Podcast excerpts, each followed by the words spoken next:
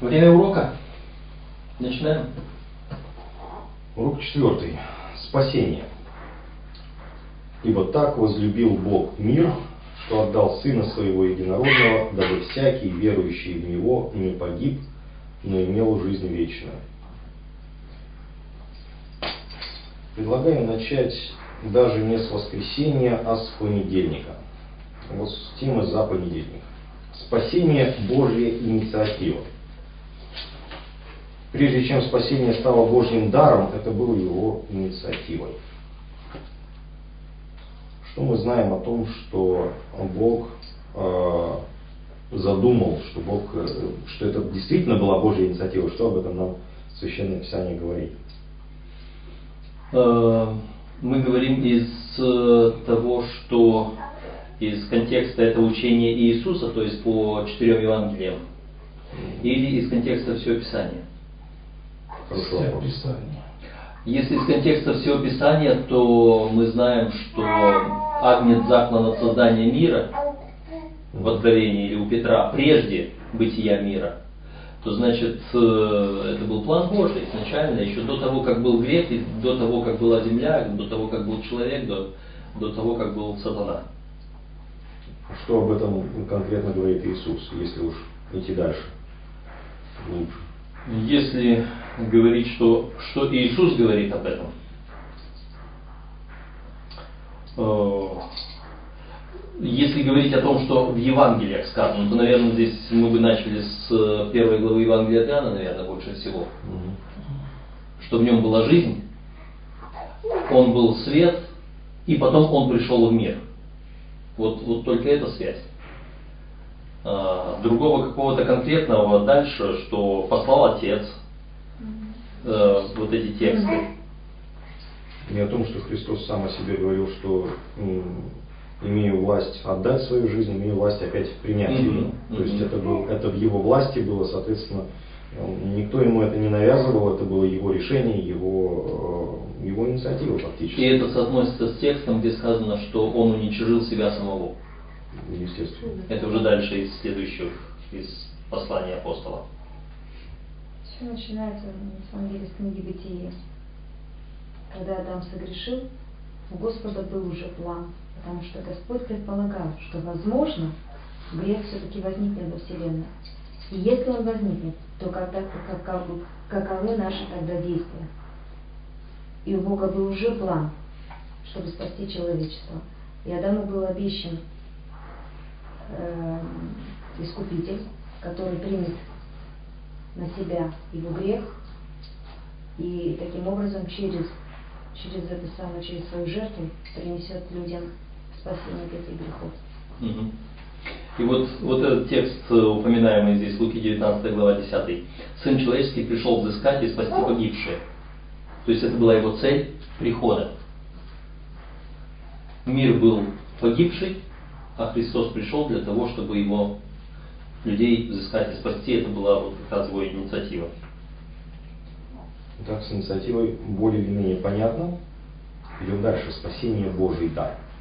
Вот он, создавая человечество, создавая всю Вселенную, предположил, что создавая свободных существ, будет шанс, что кто-то из них в своей свободе выберет э, свободу отказаться от Бога или противостать Богу.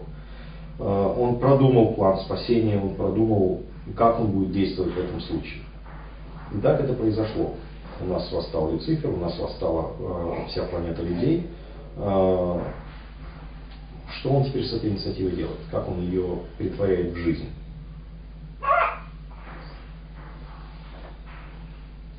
Вот так возлюбил Бог мир, что отдал Сына Своего единородного, всякий верующий в Него не погиб, но жизнь вечную. Господь послал Сына Своего в этот мир, чтобы спасти грешников. В этом заключается Божий дар. То есть, вот поэтому мы и начали э, с понедельника. Это была его инициатива, и теперь он эту инициативу проявляет на, на деле. То, что он задумал, то, что он, э, э, как, как это спасение должно было проявляться, вот он начинает проявлять его на деле. Он начинает это спасение дарить падшему человечеству. Спасение есть Божий дар. А, Но когда мы говорим о том, что Бог дарует нам спасение, почему э, мы встречаем стольких людей, которые оказываются потерянными из этого спасения, то есть не принимают его, как, как это согласовать? Божий дар и миллионы людей не спасенных. Я думаю, вот это вот э, притча Христа, которая здесь у нас в вопросе, Луки 18, 9 по 14. Э, притча о двух э, пришедших помолиться. Да, два человека вышли в храм помолиться, один фарисей, другой мытарь. Фарисей стал молиться сам себе, Боже, благодарю Тебя, что я не такой, как прочие люди, грабители, обидчики, прелюбодеи и так далее. Я делаю то, другое, третье. Мытарь стоял вдали, не смел поднять глаз на небо, но ударяя себя в грудь, говорил, Боже, будь милостив ко мне грешнику. И вот этот второй идет более оправданным.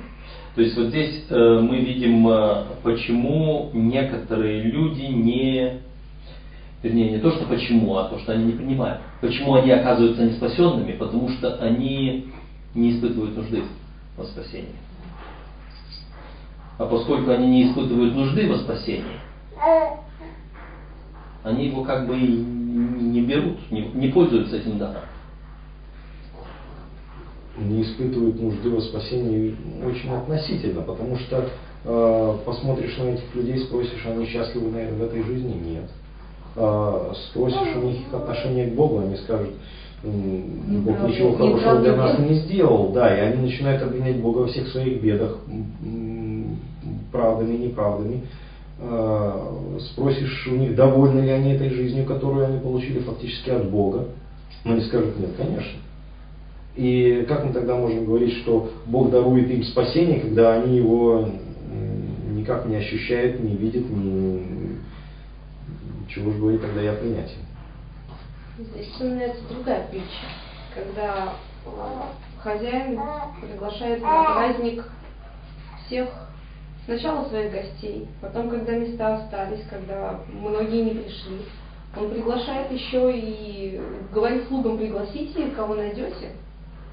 И они пришли и говорят, да, мы пригласили, но места остались. Он говорит, идите, убедите прийти. А кого приглашали, те отказывались. Но почему они отказывались?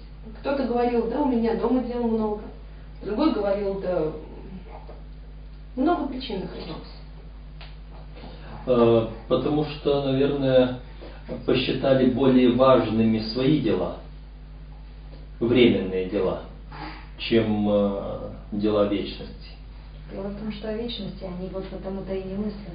Как говорит Андрей, что нам Бог сделал, что нам Бог дал.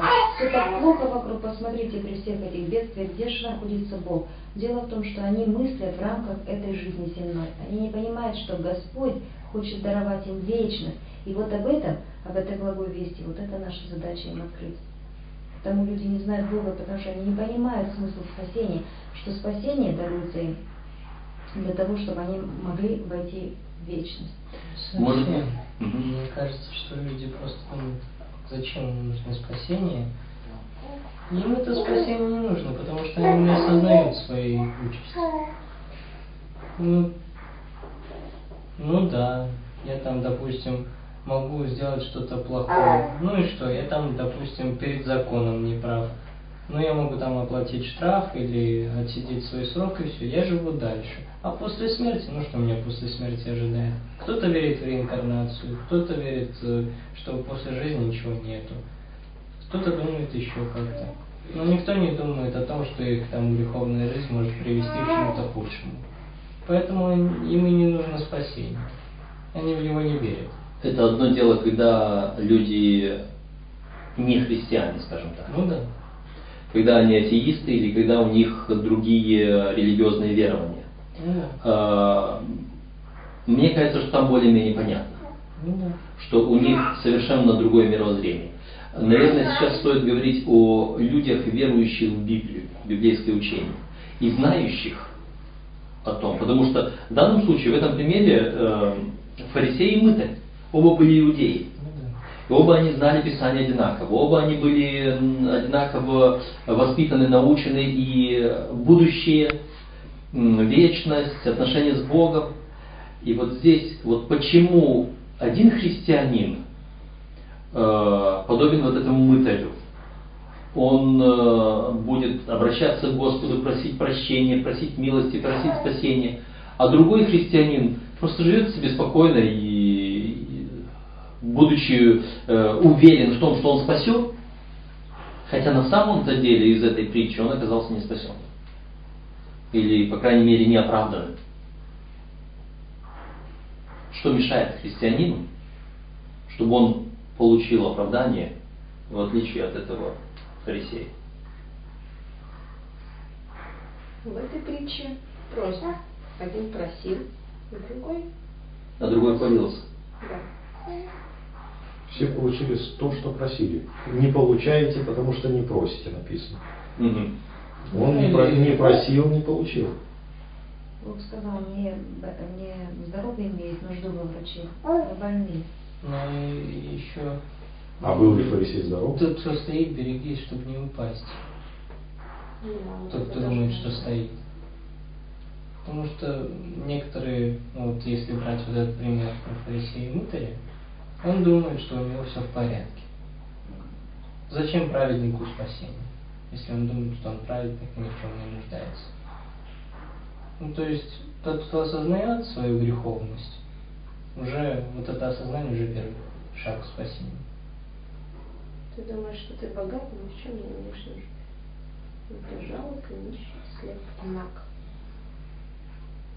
Я думаю, что сестра Наташа сказала что-то, которое для эту ценность Божий да, очень важно, потому что когда мне хочешь что-то, когда мне даришь что-то, я же не обязан это что-то брать.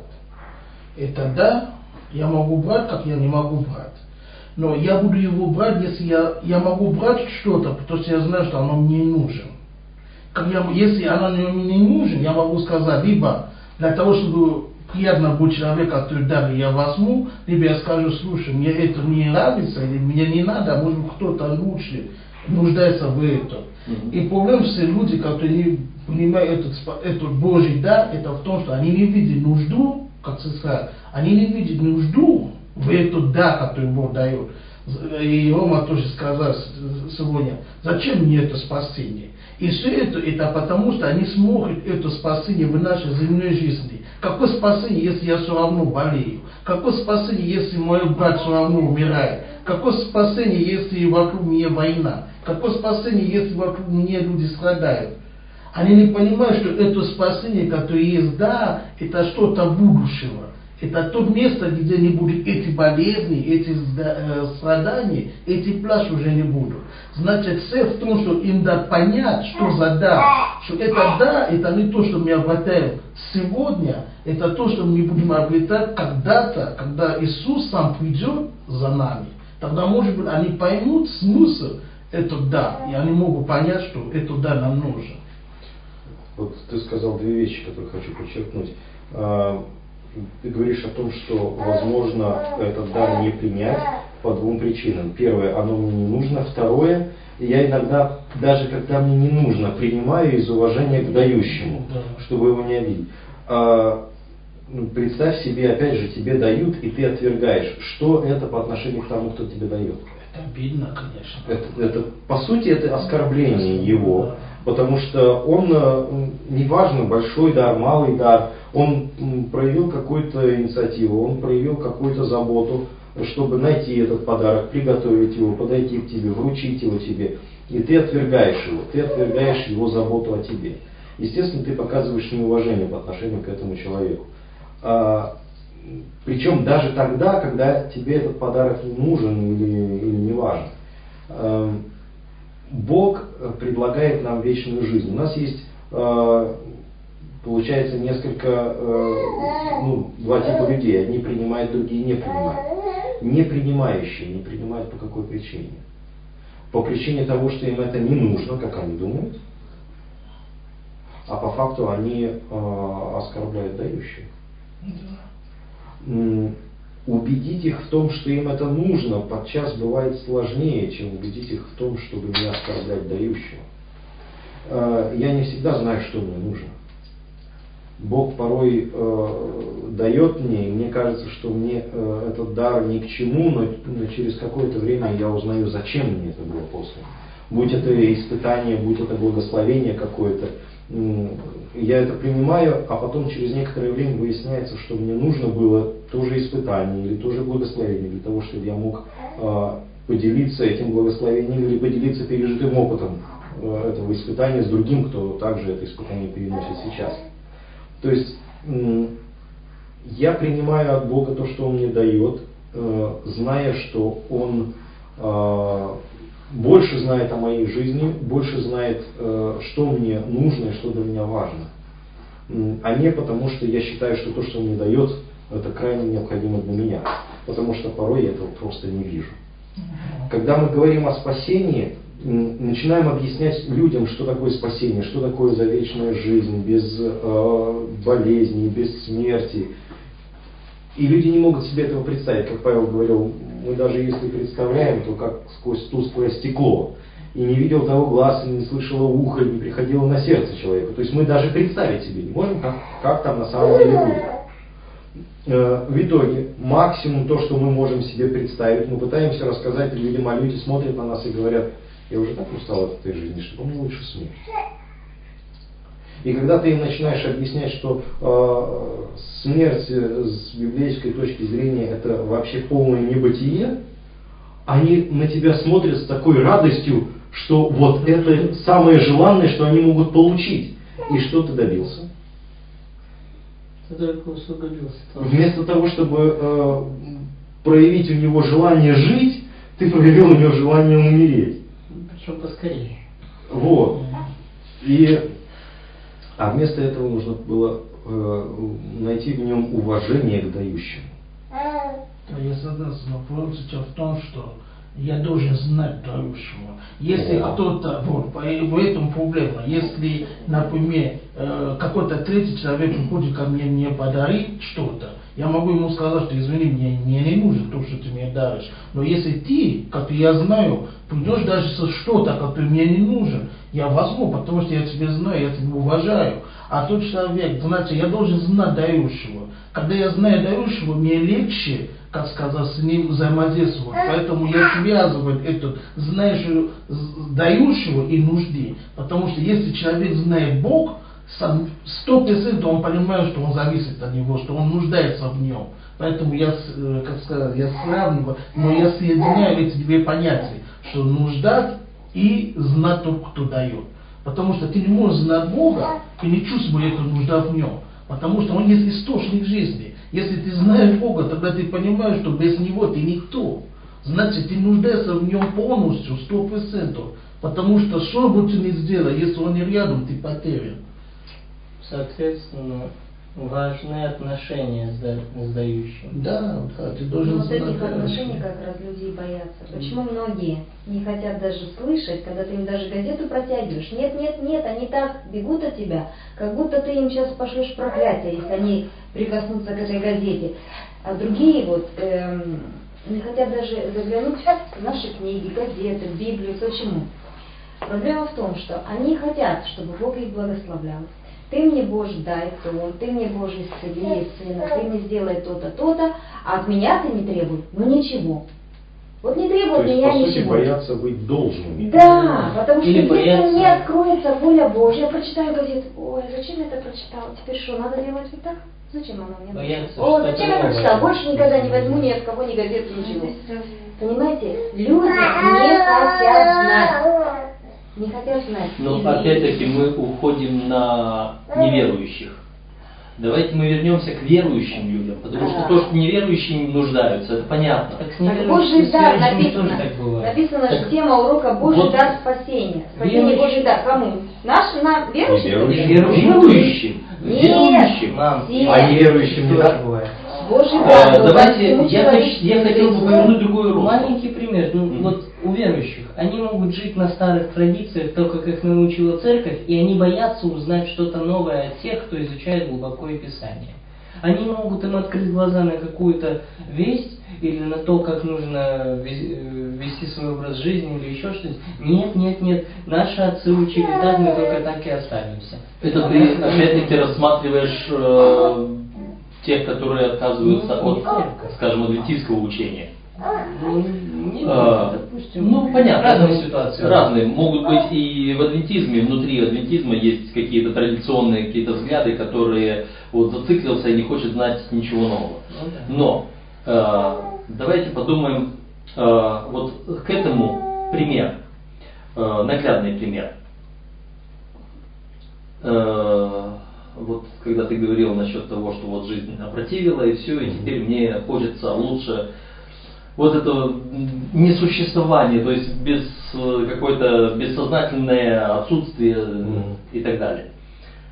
Я сразу представил себе, что вот человек, хозяйка на кухне, может хозяин, неважно, уже устали мыть посуду. Грязные тарелки надоели и все. И два варианта. Один вариант. Давайте перейдем на одноразовую посуду. Поели с одноразовой посудой, сбросили в мусор, и все, и чисто, и хорошо вот так скребли, да еще, может быть, э, одноразовые эти эм, Приборы. приборы, это я говорю, одноразовые, скатерть одноразовая. А, Одноразовая бумажная скатерть. На стол вместе с ней собрал, смотал, в мусор, все, проблем нет. И все хорошо, и...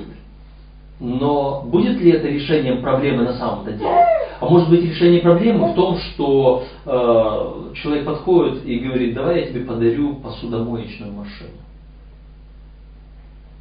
И ты с этой посудомоечной машиной всегда будешь легко, быстро, четко, чисто мыть свою посуду. То есть, либо убрал решение проблем, либо поставил их. И эм, у нас дома пока нет посудомоечной машины. Но мы уже созрели к тому, что ее нужно. Мы уже увидели, насколько она хороша. Но я вспоминаю, когда у нас появилась стиральная машина автоматическая. Как я свою женушку убеждал. Нам нужна стиральная машина. Она Автомат. автомат, именно вот такая. Вот у нас только родилась дочурка, она с этими пеленками, с этими распашонками всеми стирать нужно. Я говорю, слушай, нам нужна стиральная машина автомат. Ну тогда и сам будешь стирать. Хорошо? А что мне стоит самому стирать, когда я поставил, привез эту машину автомат, бросил, включил, нажал пару кнопок и ушел, занимаюсь своими делами. Я не вожусь со стиркой так, как она возилась, как ей казалось, что она сейчас будет возле и потратит деньги, и будет возле этой стиральной машины стоять, как возле, стоял возле той стандартной стиральной машины, возле которой нужно стоять, потому что она стирает. А, Господь хочет мне предложить спасение. У меня свои взгляды на спасение. Как на ту старую стиральную машину, возле которой надо постоянно стоять. И я, может быть, готов либо как э, с посудой на одноразовую посуду, либо с этим на одноразовые вот эти вот э, подгузники, на, может быть, одноразовые распашонки. Я не буду их стирать, я буду их сразу выбрасывать. Э, Вот. И мне кажется, что это будет выход. А выход другой. Господь предлагает, вот смотри, это вообще легко. Это вообще от тебя не требует действий. Это вообще только поставил кнопочку, нажал и все, и оно все сделает за тебя. Это ты пришел к Господу, ты представил Господу свои проблемы, и Господь все сделает за тебя. Эм, И вот здесь я хотел бы вернуться к э, тем вопросам, которые еще не, не были представлены. Не только два класса людей, которые либо он отказывается, либо он чисто из уважения берет. Есть еще один класс людей. Еще один класс людей, который говорит, сейчас, сейчас, иду, иду. Меня женушка зовет, пошли кушать. Я нуждаюсь в еде. И я знаю, что я в еде нуждаюсь. Она мне говорит, уже на столе, уже остынет. Я говорю, сейчас, сейчас. Я тут еще, понимаешь, еще минуточку. Я через минуточку, я сейчас приду. И это сейчас приду, может быть, я говорю, я вот сейчас до точки дочитаю, я сейчас что-то доделаю, я сейчас вот, ну вот еще, еще две минутки, еще, ну, ну три, ну пять. Я говорю, две минутки, знаю, что будет 15 минут. Но мне кажется, что через 15 минут я пойду. Но через 20 минут я уже забыл. И голод прошел, и все, а потом я только думаю, почему я такой усталый, почему голова болит, почему что, почему я не ел. Если она не будет настаивать, если она не будет меня звать, если не придет, не оттащит меня от моей, моей работы, я останусь голодным. Вот мы в христианстве, в спасении такие бываем. Мы знаем, что нам спасение нужно. Господь нам предлагает, Господь зовет, ну давай, пошли, давай, вставай, трудись, делай то, что, то, что нужно. А я сейчас, сейчас, Господи, сейчас, сейчас. Ну, сегодня уже не успею, я завтра. И вот мое завтра, так и остается завтра. Завтра я, я приду и буду спасаться. И еще одна мысль, э, когда я слушал, мысль пришла на то, что говорили о том, что э, я не ощущаю своей нужды сегодня, вечность. Нам нужно понимать, что спасение – это сегодня. Спасение – это не завтра. Если я не пойму, не почувствую, не узнаю, что спасение это сегодня, а только для меня спасение это будет, ну, Христос когда придет, я к тому времени, может быть, э, созрею. Созрею, да. В конце концов, можно покаяться в последний день жизни, главное успеть на последнем дыхании, э, раскаяться и все. Потому что спасение это завтра. А если я пойму, как хорошо жить спасенным сегодня, что это действительно прекрасно жить сегодня спасенным, вот, вот это нужно как-то донести. Вот этот дар Божий сегодня мне нужен. Испытание. Да. И не очень получается. Вот общаясь со многими людьми в интернете, я вижу, что они идут к Господу и только о том и говорят, что одни проблемы, одни проблемы. И как я к Богу иду ближе, одни проблемы еще хуже и хуже. Если нет проблем, что, мы, что мы можем им предложить? Сказать, иди к Господу, все будет супер. Я думаю, что это именно то, что э, брат только что сказал, Василий, надо разделить их, чтобы люди поняли, что вы говорите, есть уровень спасения. Я думаю, что вы, я уже много раз вас проповеди слушал на эту тему, э, вы разбивали спасение на три э, категории, да? Вот. А то, что вы сейчас говорите, это да, спасение, которое мы живем каждый день. Но все равно надо дать людям понять, что есть это спасение, которое будет результат. Да. Результат да. этого спасения, которое вы говорите. Потому что если мы это не скажем, выйдет, как они уже и говорят, я все равно проблем, проблем.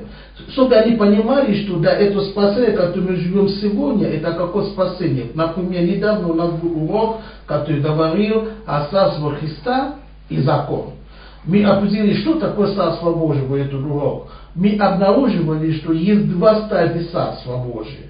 И это Царство благодать и какое Царство? Царство славы. И мы определили, что мы живем уже царство благодати.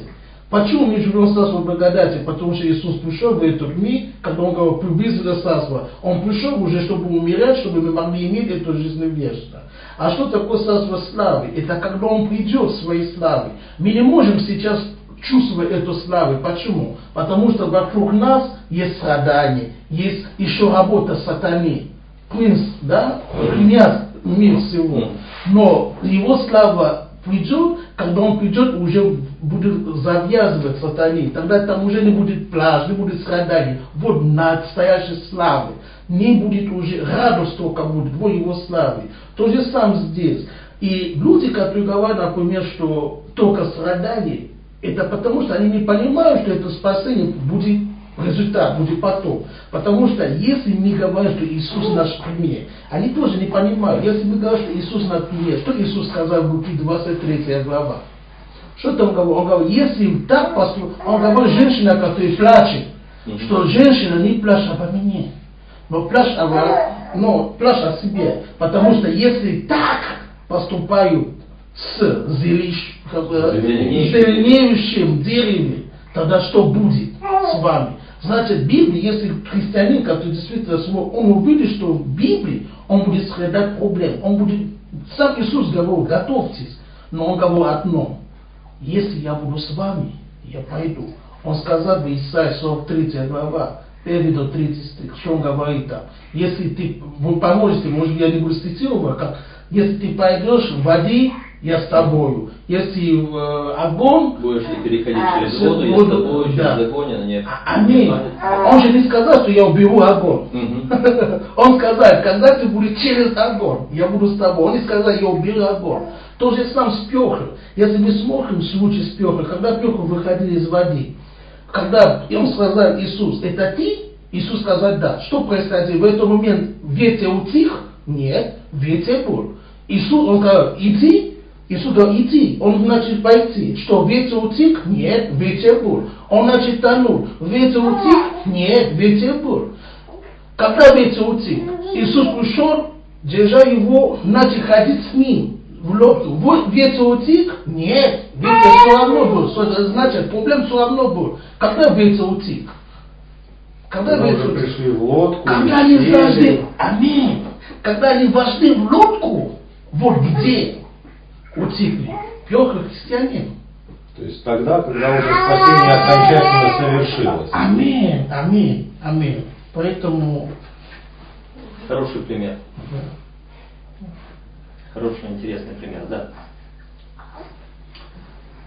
Единственное, что нас спасает, ну как бы, единственное по- положительное вот от э, того, что мы доверяем Богу и идем с Ним, это э, как отрицательное мы видим, да, что нападки дьявола, что проблемы, они только усиливаются. Но плюс есть, потому что на сердце начинает быть мир и спокойствие.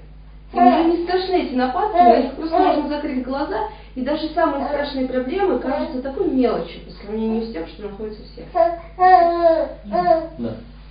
Раньше тот, э, то, что называется мир Божий, который превыше всякого ума. Когда э, не было, да, когда не было этого мира, не было этого спокойствия, мы переживали порой по таким мелочам, на которые сейчас вообще внимания не обращаешь.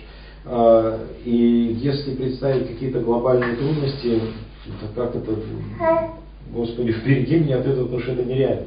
Но когда начинаешь идти с Богом, тогда все это переходит на другой уровень. А, Как будто разум переворачивается наизнанку, потому что ты начинаешь а, по-другому относиться к вещам, по-другому относиться к проблемам, по-другому относиться к, вообще к жизни. И э, просто спокойнее становишься по жизни. И это то, те благословения, которые Господь хочет дать. В этом и, и становится вопрос, испытайте меня. То есть Бог говорит, пожалуйста, возьми попробуй пожить с этим день, два, неделю. У нас люди как привыкли? Я вот попробую все в этой жизни. Я встречал э, на просторах интернета как-то лозунг. Хочешь попробовать в жизни все? Попробуй жизнь с Богом. Сходи в церковь. Попробуй почитай Библию. Попробуй э, э, помолиться. Ведь Попробуй быть чистым. попробуй быть чистым. Ведь, ведь люди не, не пробовали порой, многие исключения.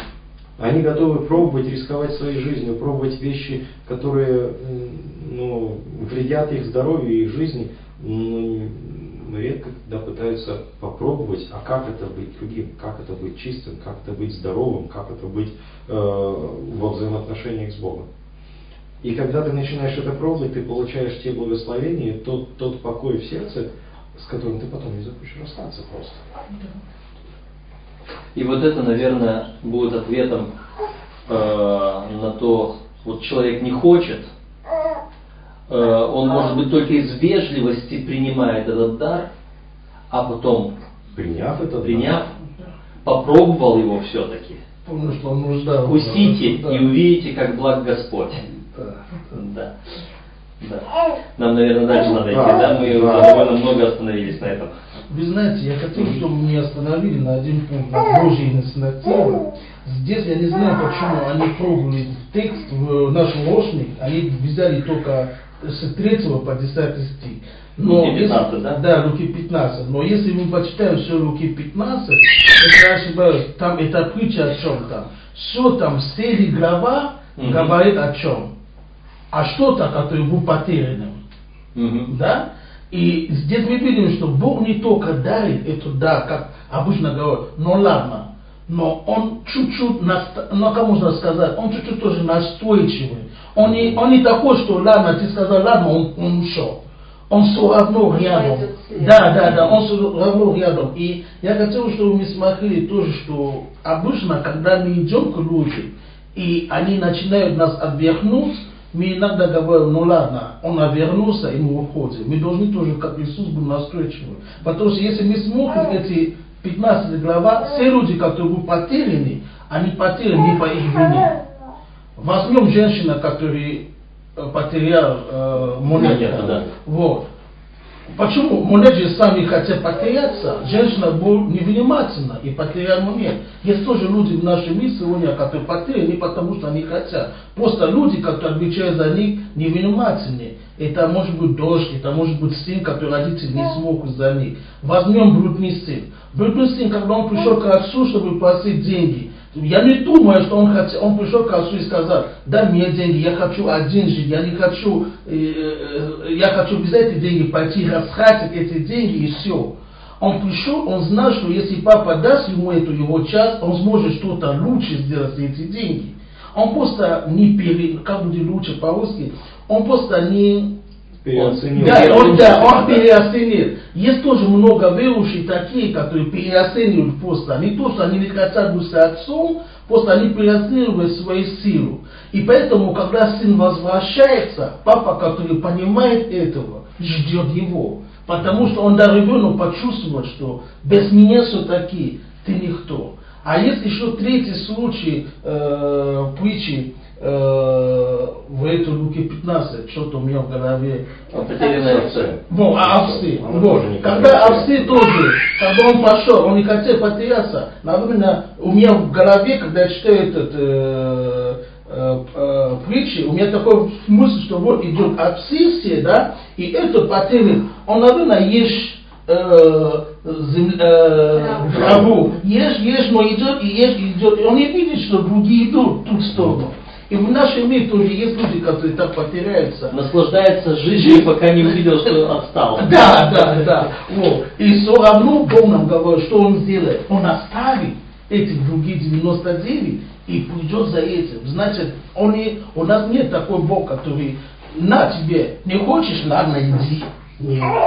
Нет. Он такой Бог, который, он будет постоянно. Да, будет. да, Вот да, как да. у нас э, спасение э, в трех разных видах есть, да, то есть спасение в прошлом, когда Господь за нас уже умер, Да. спасение сегодня, когда Он дает нам это спасение, мы должны его принять или отказаться, что-то с ним сделать, и спасение в будущем, когда Он окончательно решит проблему греха и ведет нас в вечность.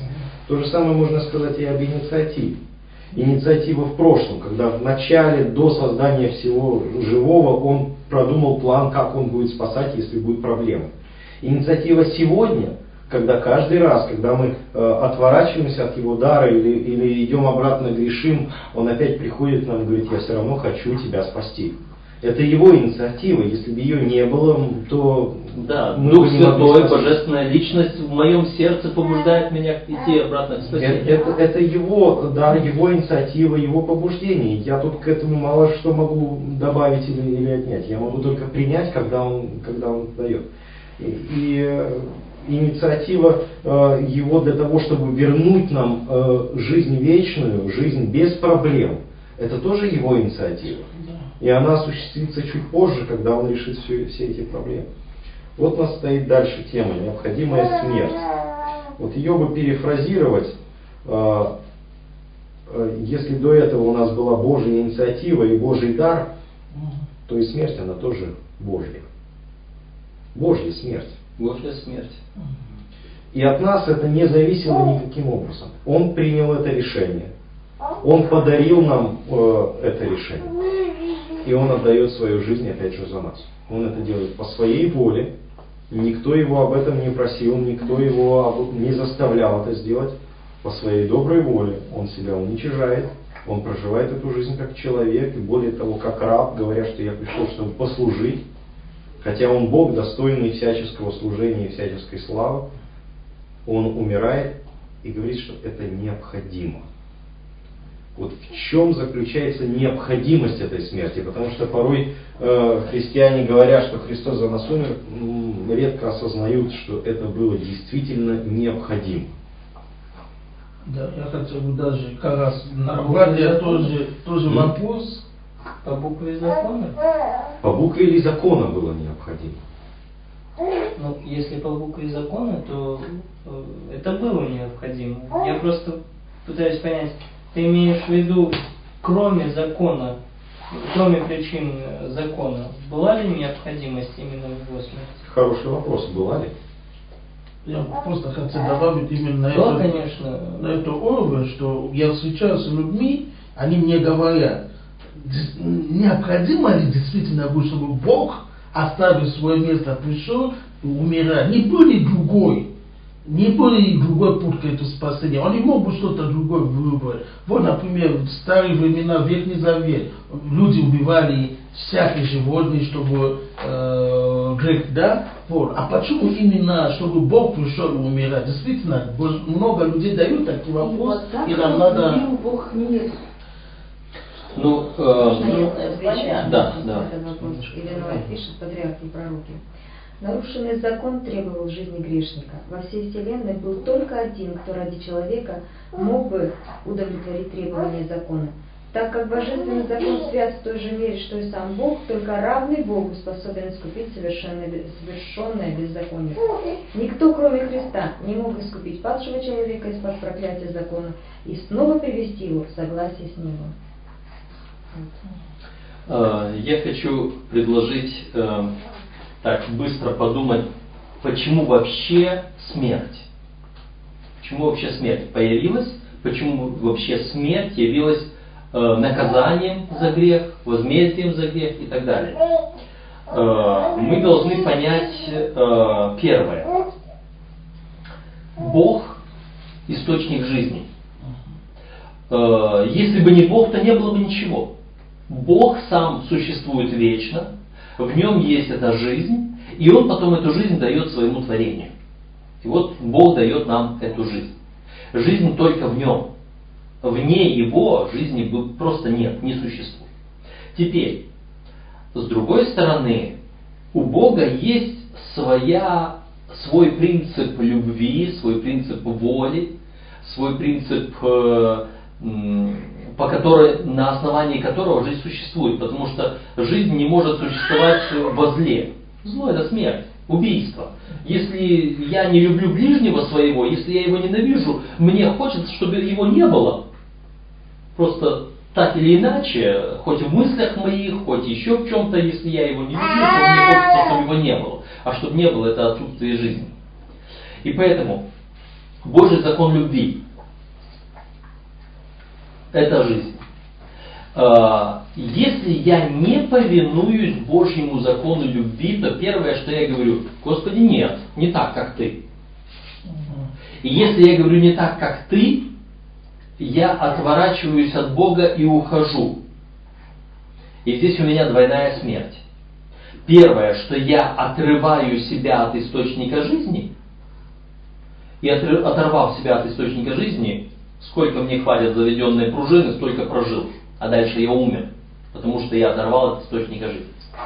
Другое, потому что я оторвал себя от любви, которая есть жизнь. А значит, я перешел вот к этому равнодушию, а мне все равно, что с тобой будет. Ты мне не нужен, ты для меня не существуешь, и лучше, чтобы ты для меня не существовал. То есть я перехожу к принципу смерти. Пусть другого не будет. Вот, вот это есть грех, сущность греха в самой смерти. Это избрание против любви, значит, смерть, и это избрание разрыв отношений с Богом, это смерть.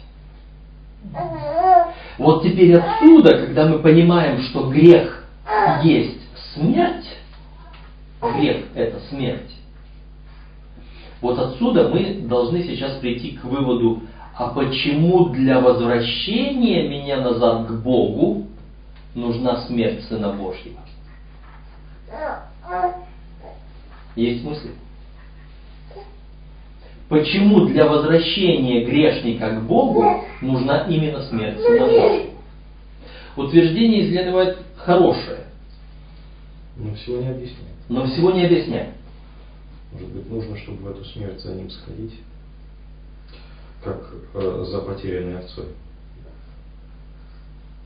которая ушла, может быть, она не понимала, что, куда она идет, и зачем она идет, и почему она теряется. увидела более зеленую траву там и решила, я вот потом догоню. Или э, как это, э, видел когда-то, представляли это так, что человек с Богом был соединен вот таким вот образом. А потом человек говорит, Господи, подожди, я сюда сбегаю и потом вернусь. Он вернуться, может быть, и планировал, но все, он уже не может достать. И Богу приходится за этим человеком идти туда, куда ушел человек. Человек ушел в грех, человек ушел в смерть. Богу нужно сходить туда для того, чтобы его вернуть. Кто Но может, это пока теория. Бога, пойти за человеком смерти и вернуться? Никто не способен. Поэтому человек не мог спасти человека. Это первое, да, что творение, не имеющее жизни в самом себе, если пойдет в смерть, Не вернется. не вернется. И само не вернется, и другого не возвратится. не спасет. Потому что когда ты идешь туда в смерть, это то же самое, как если бы э, я ушел в темноту, но у меня света нет. Я не фонарик. И я пошел в темноту, я не могу тому в темноте показать свет. Я должен быть сам свет, чтобы ему осветить дорогу назад. А, Вот, поэтому э, действительно он источник жизни.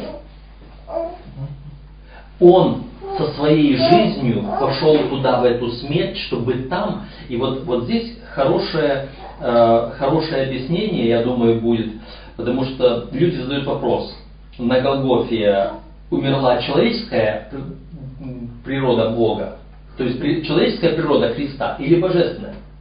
Мог ли Бог умереть, Бог Иисус? Или человек Иисус только умер? В Иисусе мы говорили, было 100% Бог, 100% человек. Кто умер? Оба? Или только один? Или только один? Э, Изначально у многих людей хочется сказать так. Бог должен был умереть. Но если Бог умрет, что происходит? Источника жизни нету. Ну, во-первых, сам по себе Бог умереть не может. Потому что если Бог умрет, если Бог умрет хотя бы на мгновение, вся Вселенная умрет, исчезнет. А Если Просто- предположить, что это божественность его, это как э, ключик в кармане. Вот я человек, да, у меня божественное есть, но оно тут, про запас. Да. Я этим не пользуюсь. Да. Только при большой необходимости, когда Бог, Отец позволит, да, во благо другим, для себя не могу, то тогда можно сказать, что и, и человек, Иисус человек умер. Все правильно. Умер Иисус человек, потому что он божественной природой своей на земле ни разу не воспользовался. Даже воскрес он не силой Вообще. своей. Вообще не Вообще. воспользовался. Ни Вообще ни разу. Иначе бы он не мог сказать, что эм, и мои последователи, ученики мои, сделаете больше, чем я. Он сделал». пользовался силой Отца, дарованной через Духа Да. Святого. Это то, что сатана его, он пытался всячески, чтобы он использовал этот, но он стоял. Действительно, Должен если он прожить эту жизнь как человек, не пользуясь ничем, никогда, для себя или для другого, или ничем никогда, тем, что не может пользоваться человек. А, Я что еще хотел сказать? А, Как вот свет, который э, во тьму. Тьма это не э, э, ничто само по себе. Тьма это отсутствие света. Ну да. Точно так же э, смерть. Э, она ничего сама по себе не представляет. Смерть это отсутствие жизни. Поэтому там, где присутствует жизнь, просто нет смерти. Там, где присутствует свет, просто нет тьмы. И э, Бог, будучи светом, будучи жизнью, может идти куда угодно, и ничего с ним не будет. То есть, идя в смерть, чем он, э, грубо говоря, чем он рискует? Он, он источник жизни. Находящимся там может даровать жизнь. Да. И вот он, когда он пошел как человек, прожил как человек, здесь, конечно, была и другая причина, параллельная причина, что он должен был послужить примером, примером в исполнении закона, примером в жизни, примером в послушании Богу, во всем этом. Он должен был дать пример для нас. Это, это вторая часть. Но первая часть его, вот он э, будучи сто процентов человеком, умирает, входит в смерть, в разделение с Богом, Отче мой, для чего ты оставил меня? Вот это была его смерть. Для чего ты оставил меня? Он ушел в разделение с Богом. Потому что пока он жил, он не был в разделении с Богом. Мы в разделении с Богом, а он нет. Теперь, когда Господь возложил на него грехи всего мира, и он стал для всего мира грехом буквально, и настолько, что отец не мог на него смотреть и отвернулся от него, вот здесь произошло разделение человека и Иисуса с отцом. Но человек Иисус ни разу не воспользовался своей божественной природой здесь. Он зависел от Отца даже в воскресении своем. Дух Святой воскресил его, возвратил его к жизни.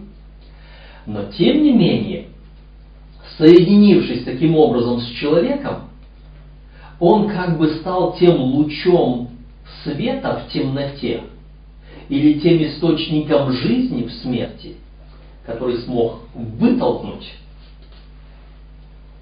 вот этих умерших людей назад к Богу, вот этих бывших в темноте назад к свету. То есть вот, вот такое движение. Поэтому только Бог, имеющий жизнь в самом себе, когда он оказался отрезанным от, от источника жизни, только тогда он мог восстановить жизнь для других. Вот. По этой причине только Бог. С одной стороны, на Голгофе божество умереть не могло. Бог цельный. Половина Бога, если бы умерла, Христос, половина Бога, да, все равно там Бог живет, да? Божество умереть все равно не могло. Но он и не пользовался божеством. Это было у него в кармане, которым он ни разу не воспользовался. Поэтому и смерть его и не коснулась. Его не коснулись страдания, боли, голод, Э, там, болезни, да, все прочее, его и не коснулась смерть, этого божества. Я не знаю, если стоит здесь дать понять, о каком смерти мы говорим. Угу. Потому что э, когда мы говорим, что он победил смерть, э, люди, которые хорошо знают Библию, скажут, как он победил смерть, если люди все равно, да? Э, он, да, да, да, может быть, надо, надо хороший вопрос, хороший вопрос. О каком смерти идет? Речь идет действительно о, о, о настоящей смерти, скажем так. Потому что Библия разделяет э, смерть первую и смерть вторую. Первая смерть Иисуса, раз уж мы говорим об учении Иисуса, он даже не называл ее смертью. И когда он с этим столкнулся, он говорит, Лазарь, друг наш, уснул, и я иду его разбудить. И, и только когда ученики не поняли, говорят, а, уснул, значит выздоровеет, все хорошо. Нет, нет, нет, нет, вы не понимаете, он умер уже три дня в То есть вот когда э, речь э, зашла о э, смерти вот этой, которую умирают сейчас обычные люди, Бог не воспринимает ее даже как смерть. Э, мы живем сейчас здесь авансом, отвернувшиеся от Бога, согрешившие. Он продлевает нам жизнь, потому что Он уже за нами пошел. И несмотря на то, что мы от Бога ушли, от Бога отделились, как написано, посылает дождь на праведных и неправедных, и светит солнце на праведных и неправедных, дает жизнь всем. И эта э, смерть, которую мы сейчас называем смертью, она просто некий ограничитель во времени для нашей жизни, чтобы э, мы могли вот за этот отрезок времени показать свое отношение к Богу, свое отношение к жизни, свое отношение к истине и ко многим другим вещам, раскрыть фактически свой характер. Но когда мы говорим о Христе, что Он умер, то э, о нем сказано, что Он первенец из мертвых. Но как он может быть первенцем из мертвых, если мы знаем, что у нас многие другие воскресают? Да, да. Моисей воскресал, э, этот э, э, пророк Елисей скольких воскресил, сам Иисус скольких воскресил.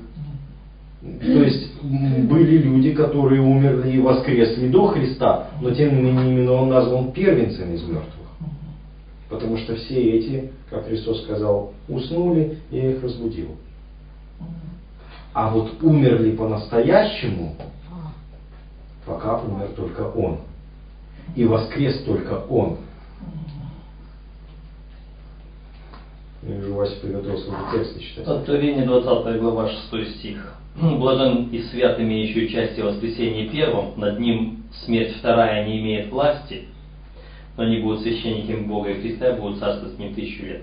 Вот здесь э, практически, вот этот текст, он практически единственный, который говорит о, смерти второй. Что есть смерть первая, есть смерть вторая. Но от смерти второй нет воскресения. Э, Иисус Христос воскрес. Ну вот точно так же, как первая смерть это на самом деле не смерть, а сон, э, то и воскресение от второй смерти, скажем, Иисуса, Иисус, мы говорим, Он умер второй смертью, почему, сейчас скажем, то и воскресение Иисуса от второй смерти, это на самом деле не воскресение. Тоже сейчас посмотрим на это. Значит, эм, почему э, смерть Иисуса была вторая, а не первая? Иисус умер второй смертью. Потому что смерть первая не может быть возмездием за грех. Возмездие за грех есть смерть. Если бы моя первая смерть была возмездием за грех, то Лазарь, воскресший от первой смерти, он воскрес бы святым, безгрешным. Но это не так. Но он еще нуждался в искупителе.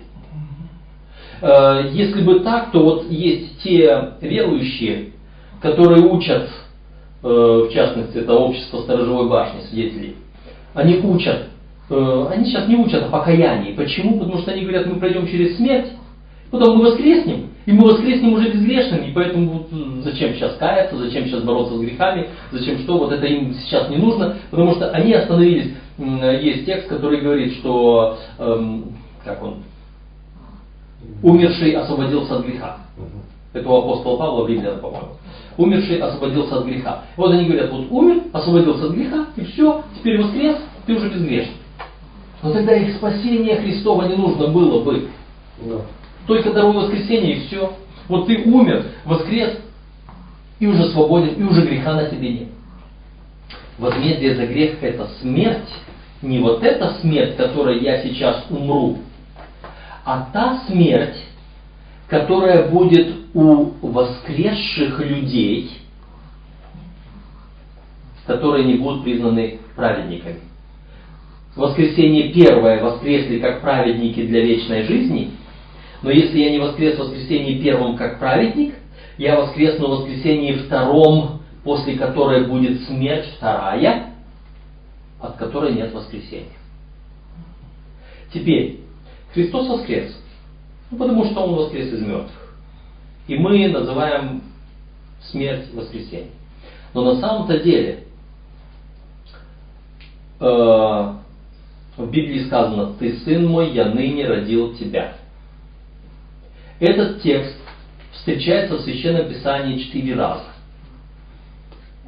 Но все знают только три раза.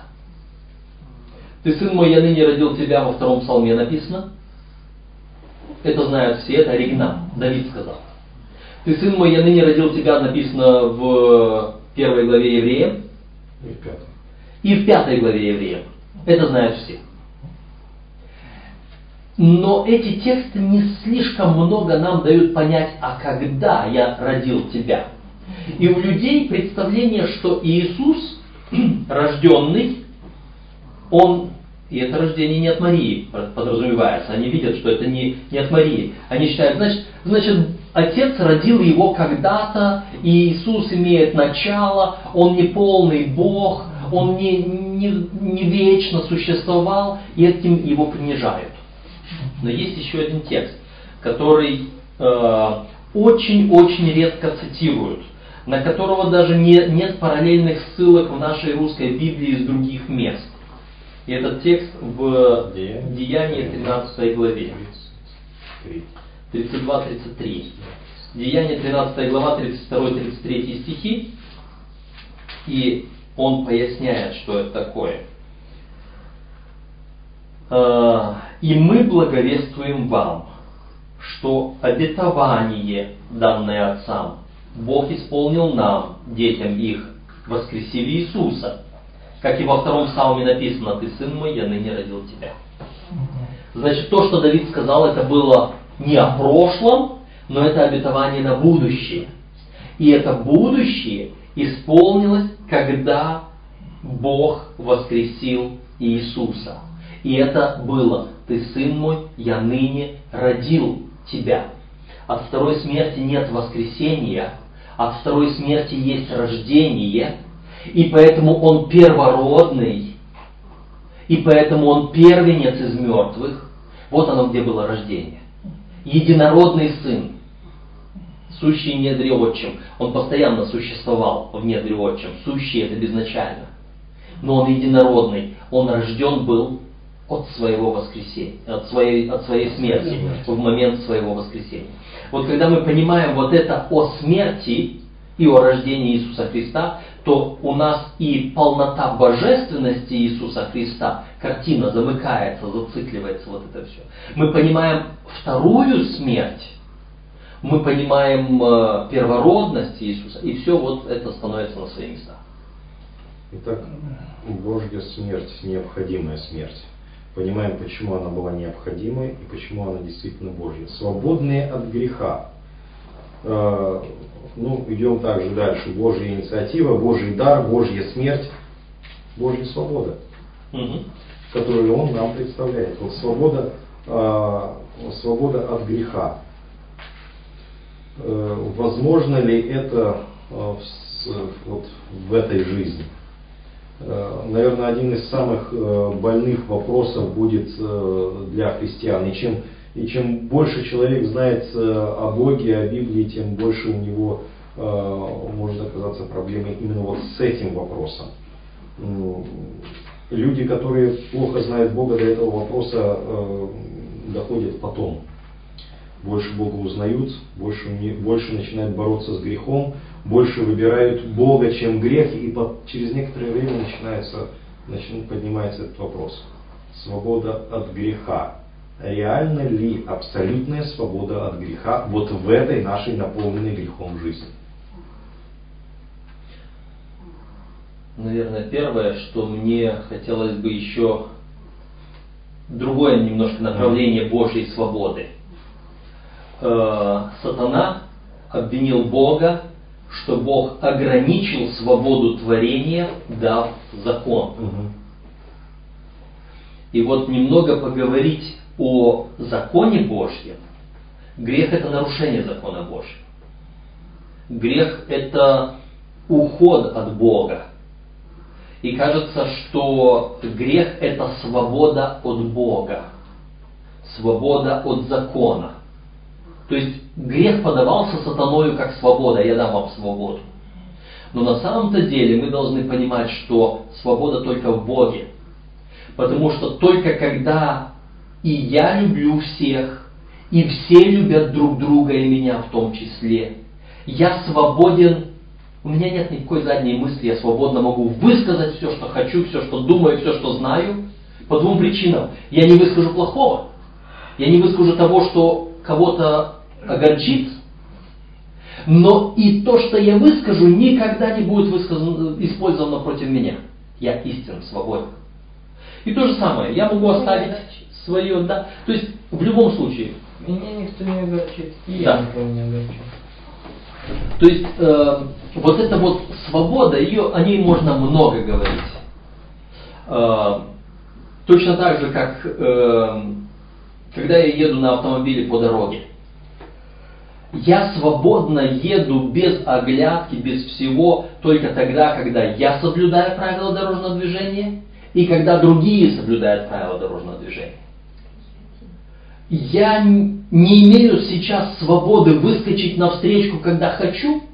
Я не имею свободы лететь с какой скоростью я хочу, потому что есть ограничения. Я не могу остановиться, где хочу, потому что есть ограничения. Но эти ограничения обеспечивают мою свободу, потому что когда я в рамках этой свободы, я не боюсь. Когда все в рамках этой свободы, я не боюсь. Вот она Божья свобода. В ней греха просто быть не может. Я с Богом, я с Божьим законом, я без греха. А теперь вот эта вот часть, можем ли мы сегодня здесь, в грешном мире, жить без греха? Вот первую эту часть э, проблем для большинства христиан нет понять. То есть, да, когда все исполняют закон, все великолепно, и у меня нет соблазнов, и я свободно все выскажу и сделаю, что и все будет хорошо. То есть, когда все идеально, но все это идеально представляется возможным только в вечности. А вот сейчас, когда все не идеально, когда вокруг меня соблазны, когда я весь э, своих грехах соблазняюсь, э, могу ли я быть воистину свободен от греха? Реально ли для меня то, что записано э, в первом послании Иоанна, когда, э, когда сказано, что рожденный от Бога не может грешить? Ну, потому что Христос живет в нем, и он физически просто Христос не делает греха, живя во мне. Или э, я все равно буду грешить, потому что э, я здесь во грехах, и, и э, многие сюда еще приплетают такое понятие, как первородный грех, и я все равно, э, живя в этом грехе, все равно буду э, к нему тянуться, и все равно буду грешить, и, и, и семь раз падать, и семь раз подниматься. Можно ли жить не падая? Я думаю, что ты уже сам ответил на твой вопрос. Потому ну, что, что ты цитировал Библии, а в Библии есть то, что то, на чем мы руководствуем. В Библии написано, рожден от Бога, что не делает, не грешит. А рожден от Бога, где он живет, в этом мире. Знаете, мы можем жить в этом мире без греха. Но есть маленький но. И э, я не знаю, э, те желающие, я уже много раз этого говорил, может быть, брат Василий даже может не помнит, но у вас есть проповеди на эту тему, это называется, по-моему, Евангелие в миниатюре, где вы говорите о первом послании Ян, там э, в YouTube, у вас есть сайт, да, очень интересно. И там как раз вы объяснили, что можно жить без греха, но в одном условии. Мы должны быть в нем. Мы должны быть, да, конечно, в Боге, в нем, значит в Боге.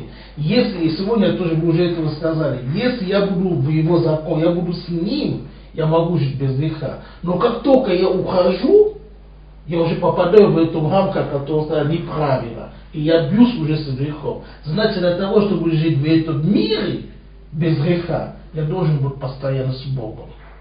Если я буду постоянно с Богом, тогда аминь, я могу жить без греха. Но если я не буду постоянно с Богом, и я очень согласен, что Грех, когда, где начинает грех?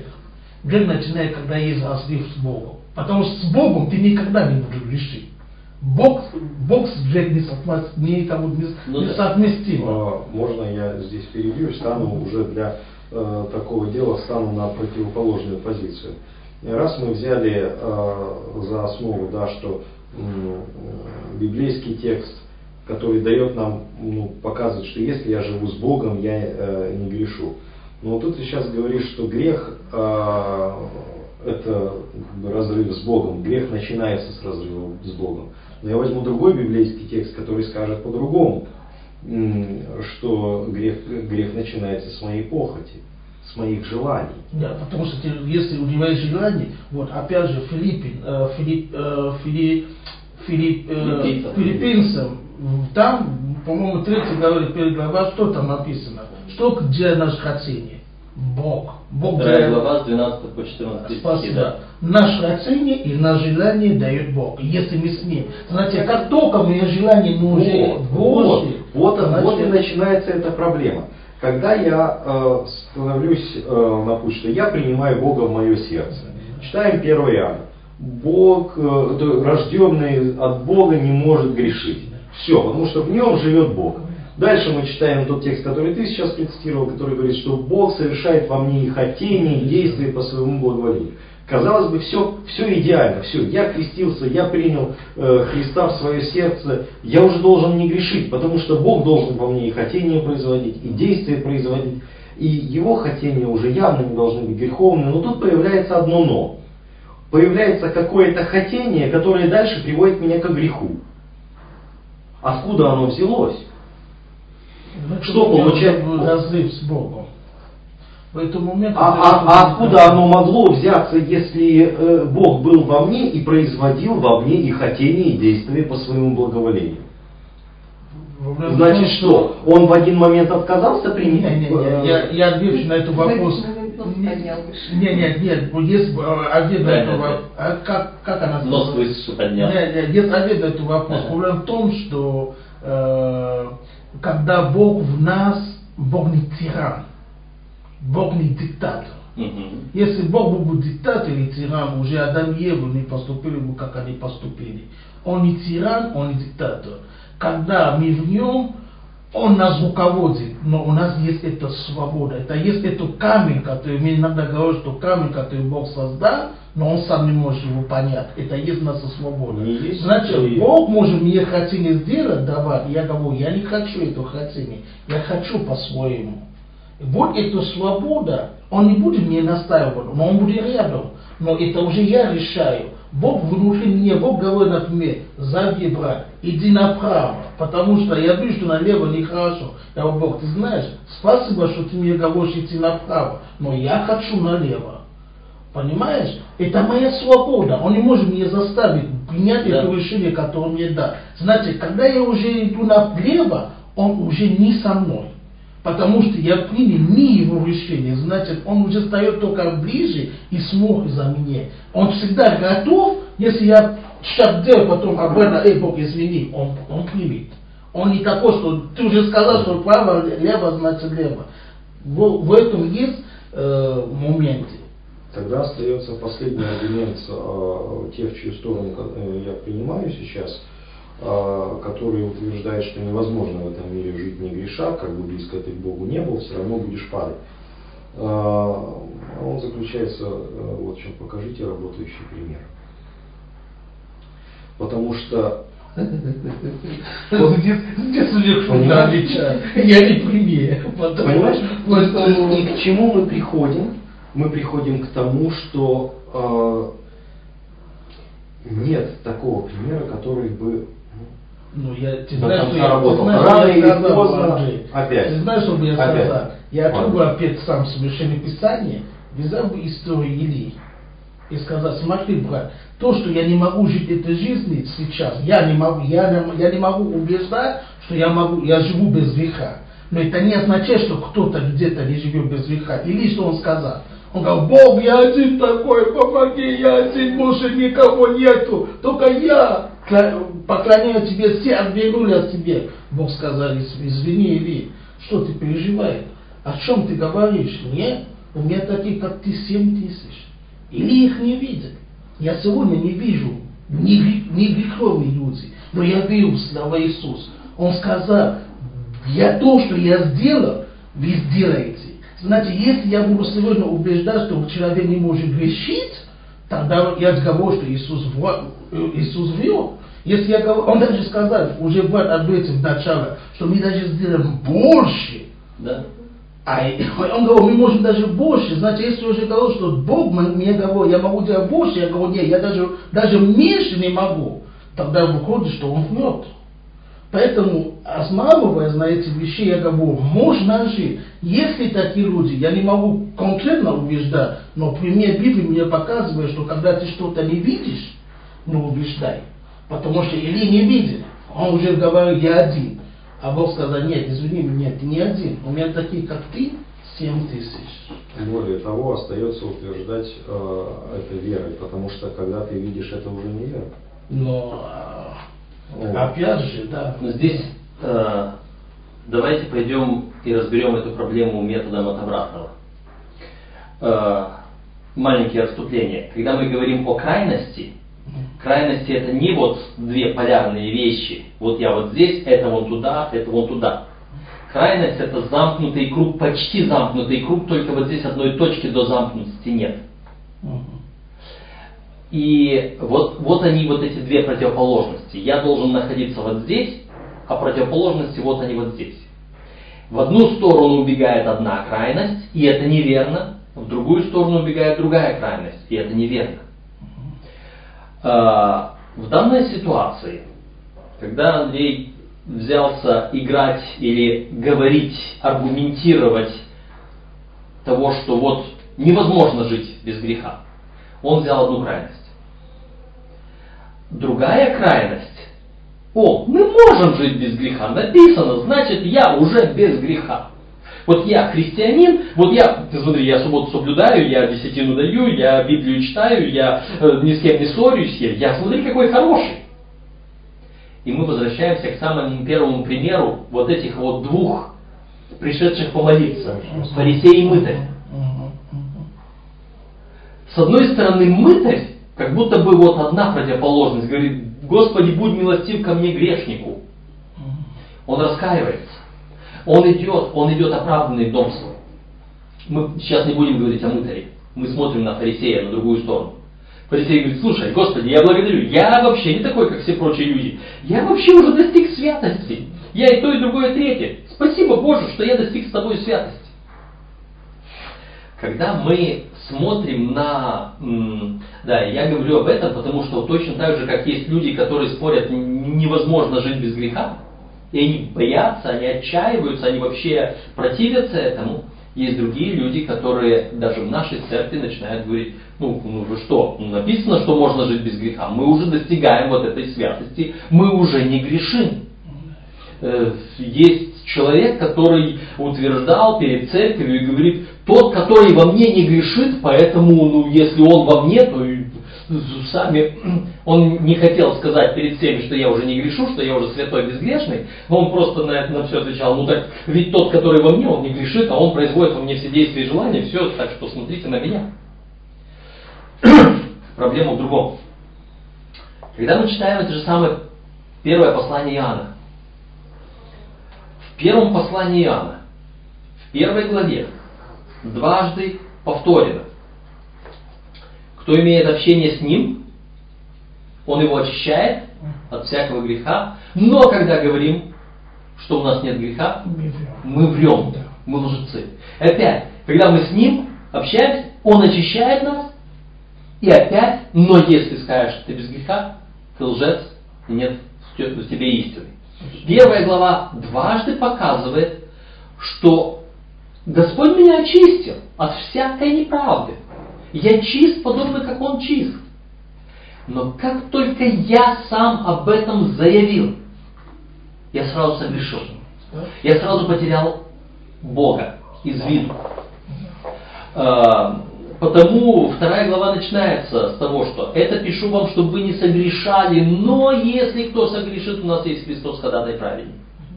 Вот на этом вот, на, на этой золотой середине, и я показывал вот так вот, что вверху вот эти вот крайности, надо показывать вниз. Я только что хотел об этом сказать. Я вот здесь на, на вот этой вот золотой середине, но я так легко могу скатиться либо в одну сторону, либо в другую сторону. Либо в одну крайность, либо в другую крайность впасть. Вот эта золотая середина, на ней сбалансировать очень сложно, но можно. Сбор, сбор. Вот, когда я иду... Да, когда я стою вот здесь, э, и э, я склонен скатиться в святость, в мою святость, в самоправедность. Без Христа. Это я. Вот смотри, видишь, я уже не грешу. Да. И вот как только я сказал, вот видишь, теперь я, и сказав я, я нарушаю первую заповедь где говорится, да не будет у тебя других Порой богов. нужно это я и не сказать, просто сказать все так, что оно будет подразумеваться. Вопрос не в том, как я это высказываю. Знаю. Вопрос в том, что э, у Елены есть э, текст, который говорит, я сейчас его не процитирую, э, но она говорит прямо. Вот то, что мы сейчас сказали, она прямо говорит. В тот момент, когда человек думает, заявляет, признает себе, что он уже не грешит, в этот самый момент, этим самым своим заявлением, он свидетельствует, что он потерял из виду Христа. Вот в этом вся проблема. Теперь, можем ли мы жить здесь, в этом мире, не греша? Можем. Но мы об этом знать не будем. А, у Елены Уайт в ранних произведениях есть описание народа Божьего после закрытия благодати. И закрытие благодати не будет чем-то таким, что «Эй, благодать закрылась, все, через две секунды Кто не покаялся, все. гонг по всей земле. Этого не будет. Мы не будем знать того момента, когда благодать закрылась. Более того, мы понимаем, что благодать будет закрываться для каждого человека в свое время. Для меня благодать закроется, если я не доживу, то тогда, когда я закрыл глаза свои. Благодать закрылась. И я не знаю, когда, я могу не подготовиться к этому. А если доживу, то я не буду знать того момента. И Елена пишет, что после закрытия благодати верующие люди будут сидеть и думать, нет ли у меня какого-то еще не раскаянного греха. Они будут исследовать себя. И там единственное только положительно сказано. Но не смогут найти. Но не смогут найти нераскаянного греха. То есть человек-праведник, он будет до последнего переживать. Я, наверное, еще грешник. Я еще, наверное, грешник. А коль скоро я грешник, я нуждаюсь в Спасителе. Я нуждаюсь во Христе. И его взгляд постоянно будет на Христа, как у апостола Павла написано в Тимофе, к Тимофею. Вникай в себя и в учение, и занимайся им постоянно. Я вникаю в себя и в учение Библию, но в Библии я вижу Христа. Я взираю на Христа тем, что я размышляю о нем. И вот, вот когда я сознаю свою греховность, я взираю на Христа. И моя связь остается. Я переживаю, что я грешник. Я не признаю себя святым, но я свят. Когда я не знаю, я свят. Но стоит мне только заявить, о, ура, я уже достиг. И это мое падение. Вот в этот момент я скатился. Я уже достиг. Чего достиг? Падения. Поэтому жить на земле без греха можно. Но как только я пытаюсь это сказать, я уже совершил. И возвращаемся к филиппийцам 2 главе, к тому, что мы говорили. Почему можно жить без греха? Потому что Бог производит во мне и хотение, и действие, и желание, и действие. Но вот это вот действие я еще должен выбрать. Потому что там дальше написано, а вы все делаете без ропота и сомнения. Что значит ропот? Господи, а ты уверен, что я должен это сделать? У меня появилась мысль от Бога. Появилось желание, и появилось, ну давай, все, вперед, действуй. А я остановился. Господи, а ты уверен, что я должен это сделать? Ропот. вообще, ты ли это сказал? Господи, а на самом деле это так? Сомнение. И ропот и сомнение дают задержку вот этого моего действия. Я не выполнил сразу, как оно появилось. И как только я задержался, в следующую минуту появляется другой голос. Эй, стой, погоди. А ты уверен, что Бог так сказал, как змеи Еве говорил? Появляется другое предложение к действию. Предло... Другое предложение. Я уже начинаю выбирать, что мне кажется лучше. Бог опять повторяет, этот опять а сатана часто закидывает не одним предложением против одного Божьего, а сразу тремя, десятью, кучей вариантов. И я запутался. И мой грех, когда я возроптал и усомнился, это уже разделение с Богом, и оно усугубляется тем, что отделившись от Бога, потеряв мудрость Божью, потому что мудрость Божья это страх Господень, это пребывание в Боге, я оторвался, оторвал себя от Бога, потерял мудрость Божью, и среди этого уже десятка вариантов Наверняка выбрал не тот. я не могу найти Божий вариант. Я падаю. И первое, что мне нужно сделать, опять восстановить отношения с Богом. Прийти как этот грешник. Будь милостив ко мне, грешнику Божий. Я разорвал отношения с тобой, я пал, я потерялся. И смотрите, почему здесь праведность. Потому что когда я осознал, что я потерялся, я не начинаю делать одно из вот этих дел, а возвращаюсь к Богу.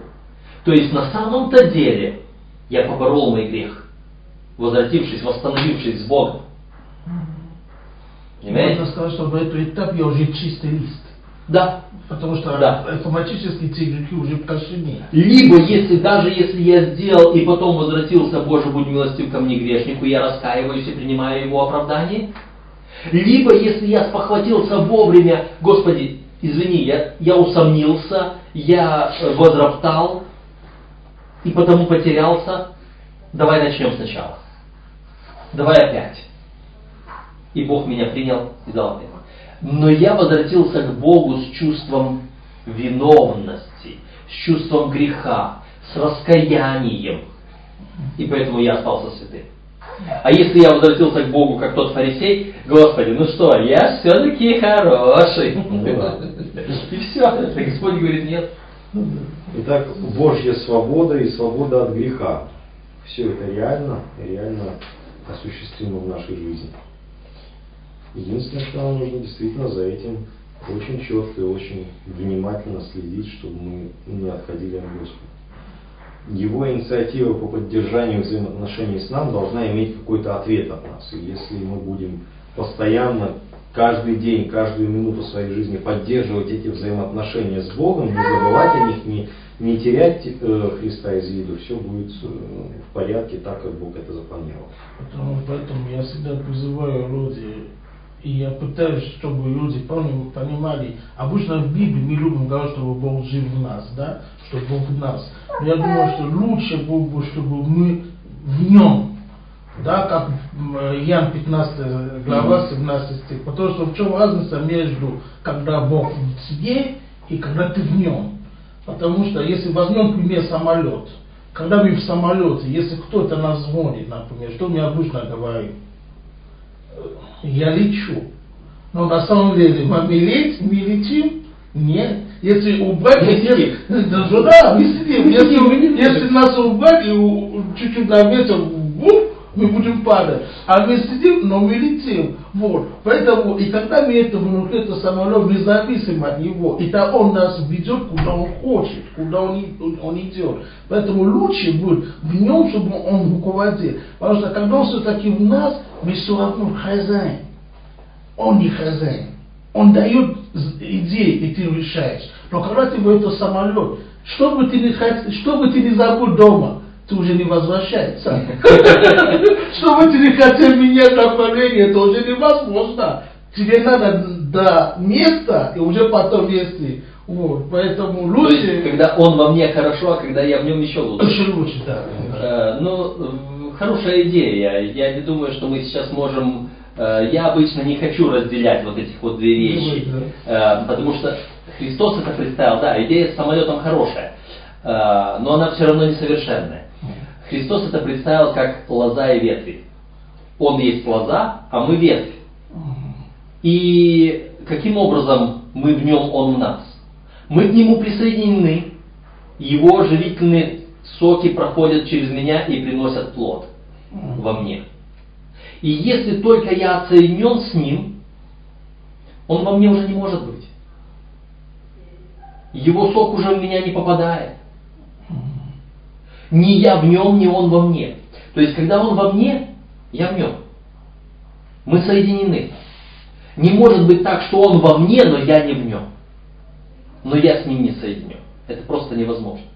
Христос потому и говорит, если стою у двери и стучу, кто отворит дверь, я войду и буду вечерять с ним, и он со мною, и дам сесть ему со мною на престоле. То есть, вот это единение, вот. И я с ним, и он со мной. Э, Разделять их не стоит. Потому что, что получается, вот в этом же самом, э, 1 Иоанна 3 глава, э, 6-9 стихи, там что получается? Э, Всякий, пребывающий в нем, не согрешает, всякий согрешающий не видел его и не познал его. С одной стороны, идея самолета всякий пребывающий в нем. Но с другой стороны, согрешающий и не видел его, и не познал его. Когда Христос в моем сердце, то я его вижу и познаю. То есть нету здесь возможности, что Христос во мне, но я не в нем. Здесь такого варианта нет. Мы взаимно один в другом пребываем. Как у нас осталась последняя тема. Христос дарует вечную жизнь. Перефразируем ее точно так же, как все остальное. Божья инициатива, Божий дар, Божья смерть, Божья свобода от греха, Божья жизнь. Божья жизнь. Вечная жизнь во мне, Божья жизнь во мне. Которая не принадлежит нам, которую Бог все равно дарует нам. До сих пор Он дарует нам свободу, которую мы можем взять сейчас. До сих пор Он дарует нам еще жизнь, поддерживая, хотя мы и э, сделали все, чтобы уйти от Него. До сих пор э, Бог даровал нам и свою смерть, свою победу. Сейчас Он предлагает нам вечную жизнь, которая фактически уже может начаться сейчас. Потому что что такое жизнь вечная? Вот здесь я как раз возьму э, из нашего пособия э, несколько слов в конце, этого, в конце этой темы. Поразмышляйте над концеп, концепцией вечной жизни. Это не просто непрекращающееся существование, но, пропущу пару слов, наполненное любовью общение с Богом. Угу. То есть жизнь вечная – это общение с Богом. В этом будет и суть, и смысл всей вечной жизни. Общение с Богом. Только через общение с Богом мы можем лучше познать всю Вселенную, познать Бога, да и познать самого себя. Только через общение с Богом мы можем лучше раскрыть какие-то свои таланты и достичь какой-то полноты или каких-то совершенств вообще в чем бы то ни было. А, поэтому и вечная жизнь начинается уже сегодня сегодня не хочется общаться с Богом, то что будет в вечности? Да, да, да. То и в вечности э, общение с Богом, общ... это... Э, так не то, что скучно.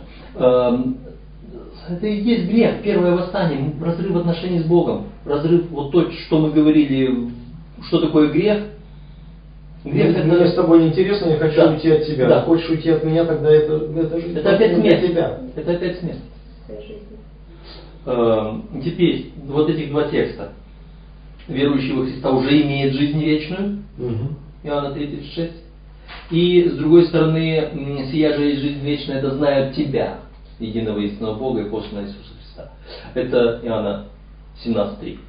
Вот, вот эти вот, э, плюс здесь еще предлагается, что э, кто во Христе, значит, он э, на суд не приходит, но перешел от смерти в жизнь. Иоанна 5.24. То есть вот эта жизнь в нас, она хоть считается смертью, потому что мы еще в смертных наших телах, но она автоматически переходит в жизнь. Потому что она у нас уже есть, эта вечная жизнь. Потому что, а почему она у нас есть? Потому что Иисус Христос-то есть жизнь. И если Он живет во мне, то как я могу сказать, что во мне нет жизни, когда Христос источник жизни во мне?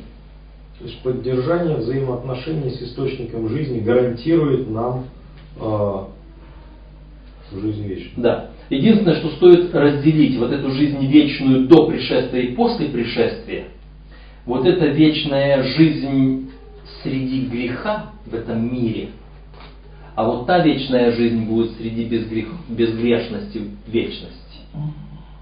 То есть эта жизнь вечная в разы сложнее текущее.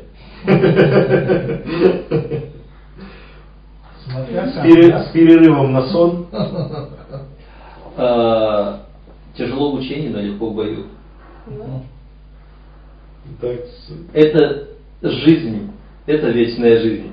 Подготовка к той вечной жизни. Да, да, да здравствует взаимоотношения с Богом, да здравствует жизнь вечная уже сегодня, с перерывом на сон и пробуждением к абсолютной да. уже беспроблемной жизни вечной. Вот, вот то пробуждение, это будет э, уже объявление результатов экзамена.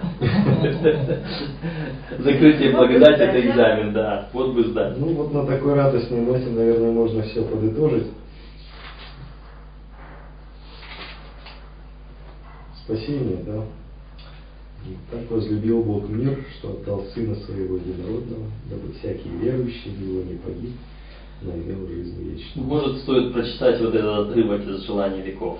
Да, конечно, за пятницу, который, да? Да. взирая на распятого Искупителя, мы более полно сознаем значимость и смысл жертвы, принесенной величием неба. Мы постигаем славу плана спасения, и мысль о Голгофе пробуждает живые священные чувства в наших сердцах. То есть, вот это тоже Евреям 12 глава, первые четыре стиха. Как я могу бороться с грехом? Взирая на Христа, размышляя о Христе. И вот здесь вот. И мысль о Голгофе пробуждает живые священные чувства в наших сердцах. Вот это уже освящение. Мы будем славить Бога и Агнца сердцем и устами, потому что гордость и самолюбование не могут укорениться в людях, хранящих в памяти голговские страдания. А вот как раз гордость и самолюбование это то, что назад возвращает меня в грех. Тот, кто созерцает несравненную любовь Спасителя, возвысится в мыслях, очистится сердце, преобразится в своей сущности своей, в самой сущности своей. Он станет светом миру и будет отражать в определенной степени эту таинственную любовь. С кем поведешься, того и наберешься. Поведешься с источником жизни, будешь источником жизни. Поведешься с светом, будешь светом. И чем больше мы будем размышлять о кресте Христовом, тем лучше мы будем понимать слова апостола. А я не желаю хвалиться. Разве только крестом Господа нашего Иисуса Христа, которым для меня мир распят, и я для мира. Будь милостив ко мне грешнику.